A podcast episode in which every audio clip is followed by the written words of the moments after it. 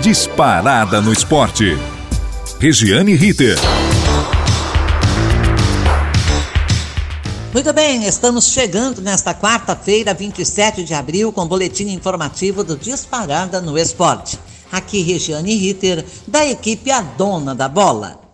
Venha torcer,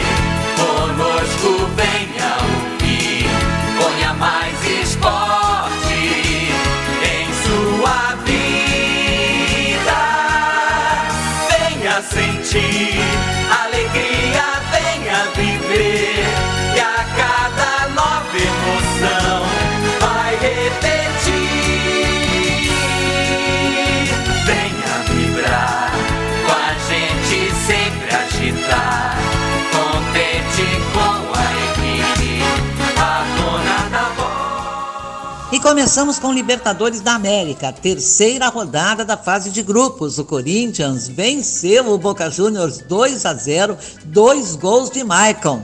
Depois da derrota para o Palmeiras no Brasileirão, a desconfiança da torcida não impediu que mais de 44 mil ingressos fossem vendidos para uma renda bruta de R$ 4 milhões 611 mil 628 reais. É dinheiro, hein? Valeu a pena.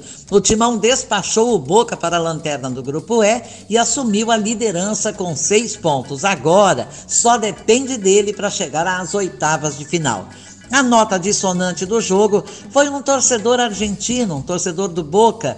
Ele e outros, ele é que foi flagrado e acabou sendo preso, sendo detido imitando o macaco, fazendo gestos racistas, muito ruim, realmente muito ruim que isso continue acontecendo nos campos de futebol. O cara sai lá da terra dele, vem aqui, ou às vezes mora aqui, trabalha aqui, vive no Brasil, vive do Brasil, não se sabe ainda. Para ofender, para fazer gestos racistas, isso é tudo que restou na vida dele. Que vida insípida, que vida pobre pobre de espírito, pobre de amor e pobre de respeito. Bem, o Corinthians pode chegar às oitavas de final pelas suas próprias pernas. Já o Bragantino negou fogo e perdeu do Estudiantes na Argentina 2 a 0. O Estudiantes, quatro vezes campeão da Liberta, assumiu a liderança do Grupo C com sete pontos. O Bragantino ficou em segundo com quatro. Agora, o Massa Bruta precisa voltar a vencer para não ser ultrapassado já que não deu muita sorte com o resultado do outro jogo do grupo. O Nacional bateu o Vélez Sarsfield 2 a 1, foi aos mesmos pontos do Bragantino, mas perde no saldo de gols. O Atlético Paranaense, olha só, também perdeu. Ô, oh, barbaridade, 1 a 0 para o Libertar e ficou na segunda posição do grupo B, quatro pontos contra os sete pontos do Libertar. Ou seja, os três times brasileiros que jogaram ontem pela ponta de seus grupos foram infelizes. Menos ruim foi o Atlético Mineiro, que empatou um a um com o Independiente del Valle, sem crise. Os dois times ficaram com cinco pontos. O Del Valle na liderança fez um gol a mais. Como se classificam os dois primeiros, o Galo hoje estaria nas oitavas de final. Outros dois jogos de ontem, Independiente Petroleiro 1, Deportivo Tátira 2, Tadieres 1, 0 Sporting Cristal. Hoje, seis jogos. Fortaleza e Alianza Lima. Fortaleza corre atrás da primeira vitória, jogando em casa.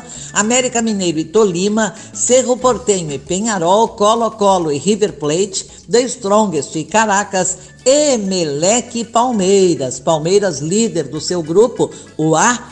O Verdão estará bem diferente com relação ao time que venceu o Corinthians pelo Brasileiro 3 a 0 com jogadores suspensos. Jailson fora do time por seis meses, operou o joelho. E algumas estrelas poupadas por desgaste, o time pode ter Marcelo Lomba, Mike Kusevich, Murilo e Jorge, Gabriel Menino, Atuesta e Gustavo Scarpa, Wesley, Gabriel Veron ou Breno Lopes e Rafael Navarro. Ou seja, o time reserva. Tem dado certo nas decisões do Abel Ferreira de mesclar o time em jogos considerados de pequeno porte na Libertadores de América, e já que está em primeiro com seis pontos, 100% de aproveitamento, vai poupar o time titular. Ele falou muito de cansaço. Próprio Abel Ferreira até contou as seis coletivas que deu na semana passada. Em menos de uma semana, seis coletivas. Ele disse que vai diminuir o número de entrevistas porque o cansaço mental está muito grande. E sabe que o Abel Ferreira é aquele que conquistou a torcida do Palmeiras com cabeça fria, coração quente. Para manter a cabeça fria, ele vai diminuir, principalmente começando pelas entrevistas. Copa Sul-Americana também começou a terceira rodada e o Ceará nem tomou conhecimento do General Cabadeiro. Fez logo 2 a 0 na casa do adversário, segue líder isolado do grupo G, nove pontos, três jogos, três vitórias, 100% de aproveitamento. Bela, bela campanha a do Ceará. O Internacional venceu a primeira. Olha o Mano Menezes começando muitíssimo bem com o pé direito no Internacional vinha de dois empates na Libertadores, fez 1 a 0 no Independiente Medellín e assumiu a ponta do grupo E. Já o Fluminense em casa, que vexame, 0 a 0 com o União Santa Fé. Fred perdeu pênalti no último minuto e o técnico Abel Braga é que foi vaiado. Interessante, né? O jogador referência, o grande Fred, perdeu um pênalti no último minuto que daria três pontos ao Fluminense e não foi vaiado. Vaiado foi o treinador. Foi ele que bateu e perdeu o pênalti, né? Quer dizer, perdeu não. O goleiro defendeu, mas foi mal batido. Ele, Fred, reconheceu, pediu desculpas à torcida e quando foi abordado com relação às vaias ao Abel Braga, disfarçou, desconversou e não deu palpite, nem contra, nem a favor. Hum. Bom, como resultado, o Flu ficou em terceiro e tem matemática simples para chegar às oitavas de final, ganhar as três partidas do retorno. Será? Sei não, hein? Com a má vontade do Fred ontem. Nos outros jogos, Deportivo Lagoaíra 0, Independiente do Uruguai 2, Everton 2, Ayacucho 1. Hoje tem Guairenha em 9 de outubro, Cuiabá e River Plate, Melgar e Racing, Antofagasta é, e Atlético Goianiense, Universidade Católica e Banfield. Amanhã, Jorge Wilstermann e São Paulo, outro com 100%, assim como o Atlético de Goiás. Defensa e Justiça e LDU Kit, é, LDU Quito, né? Montevideo Wanderers e Lanús, Barcelona, Barcelona do Equador e Metropolitanos, Oriente Petroleiro e Júnior Barranquilha, União La Calera e Santos. Até ontem, Três times brasileiros lideravam seus grupos: São Paulo, Atlético Goianiense e Ceará, os três com 100%, sendo que o Ceará, três jogos, três vitórias, é bom lembrar. Hoje, são quatro brasileiros, já que o Inter venceu e também lidera. Levando-se em conta que só os oito primeiros se classificam, hoje teríamos 50% das vagas confirmando a supremacia do futebol brasileiro, pelo menos na América do Sul. Certo? Certo. Campeonato Brasileiro da Série B também jogou ontem seis partidas da quarta rodada. Esporte Recife 1, Ituano, Ituano 0. Brusque 2, 0 CSA. Novo Horizontino, que isso, 0. Chapecoense 3. A Chape meteu logo 3 a 0 no Novo Horizontino. Será que o Novo Horizontino vai cair? Como a gente disse no comecinho do Campeonato Paulista lá atrás, no começo do ano? E ele verdadeiramente caiu, foi para a Série A2 do Paulista? Sei não, hein? Vila Nova e Tombense 1 a 1, Bahia 1, o líder, Sampaio Correia 0, Cruzeiro 1, Londrina 0, Cruzeiro 1, Londrina 0. Hoje tem Operário e Grêmio, CRB e Náutico, Guarani, Criciúma, Vasco da Gama e Ponte Preta. O Bahia segue líder, 10 pontos, Chapecoense vice-líder 8, 8 também tem o Esporte Recife em terceiro e o Cruzeiro é quarto colocado com 7 pontos. Vale o registro de que esta é a primeira vez que o Cruzeiro entra no G4 desde que caiu para a segunda divisão há três anos. Será efeito da compra do Cruzeiro por Ronaldo Nazário? Ou foi só a falha bizarra do goleiro Matheus do Londrina no dia do goleiro? No tempo dirá e irá responder, satisfazer a nossa curiosidade.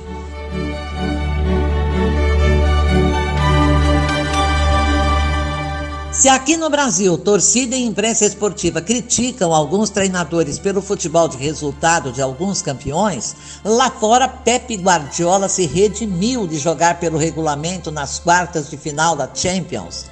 Venceu o Atlético de Madrid por magro 1 a 0 nas quartas, na ida, e pior, feio 0 a 0 na volta quando se classificou para as semifinais. Ontem, veio o Real Madrid, o maior campeão do sofisticado torneio. 13 títulos. Jogaço.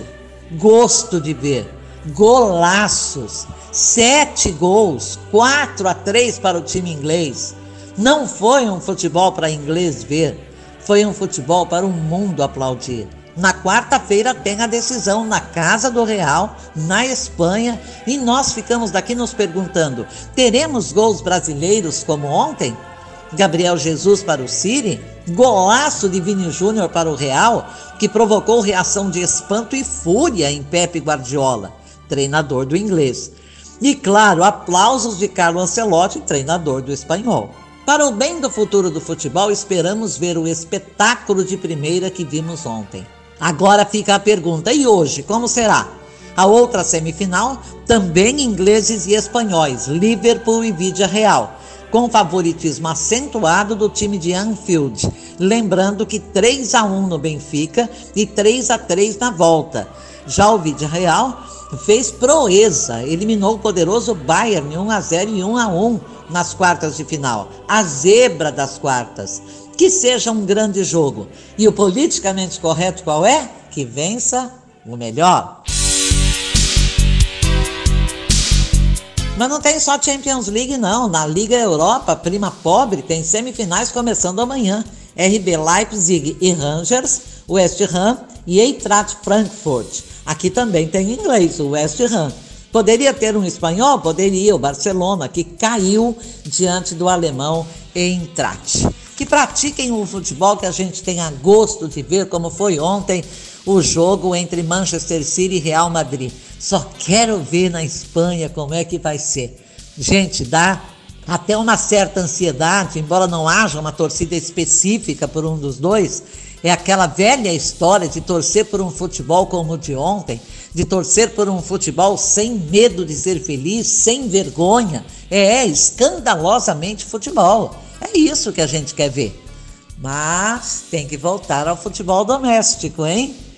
Como analisar as discrepâncias entre clubes brasileiros e suas vidas conturbadas e inexplicáveis? Tentem entender. Flamengo e Palmeiras, dia 20, pelo brasileiro, empate, no Maracanã, 64.816 pagantes. Renda bruta, 2 milhões 626 mil 305 reais. O Flamengo tem a sétima maior dívida entre os clubes brasileiros. Arena Neoquímica, Corinthians 2, 0 Boca Juniors. Libertadores, 44.313 pagantes, menos, é, menos 20 mil e poucos torcedores do que no Maracanã. Renda bruta, 4 milhões 611 mil 628 reais e 25 centavos.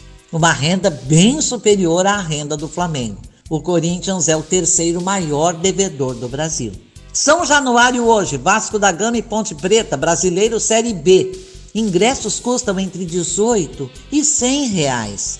Até hoje cedo, 6.200 bilhetes vendidos. É o sexto maior devedor, o Vasco da Gama, aí se explica. Como sobreviver? Vendendo os dispositivos, sei lá, criando dispositivos que impeçam o desvio de dinheiro, a apropriação indébita? Não sei, criando, vendendo os clubes, transformando a paixão em empresa? Não se sabe.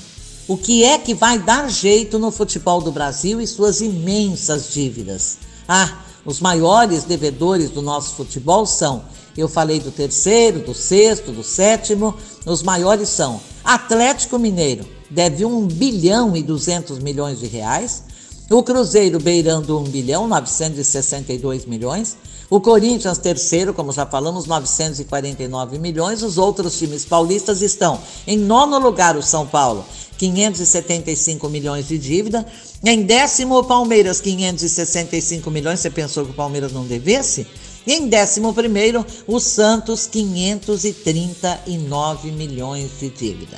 E o Santos quer construir a sua arena, não poderá fazê-lo por conta própria. A W Torre, que administra o Allianz Parque num contrato de 30 anos, podendo usufruir, deitar e rolar, transferir jogos eh, do Palmeiras por causa de shows realizados, enfim. Se só assim pode ser, né?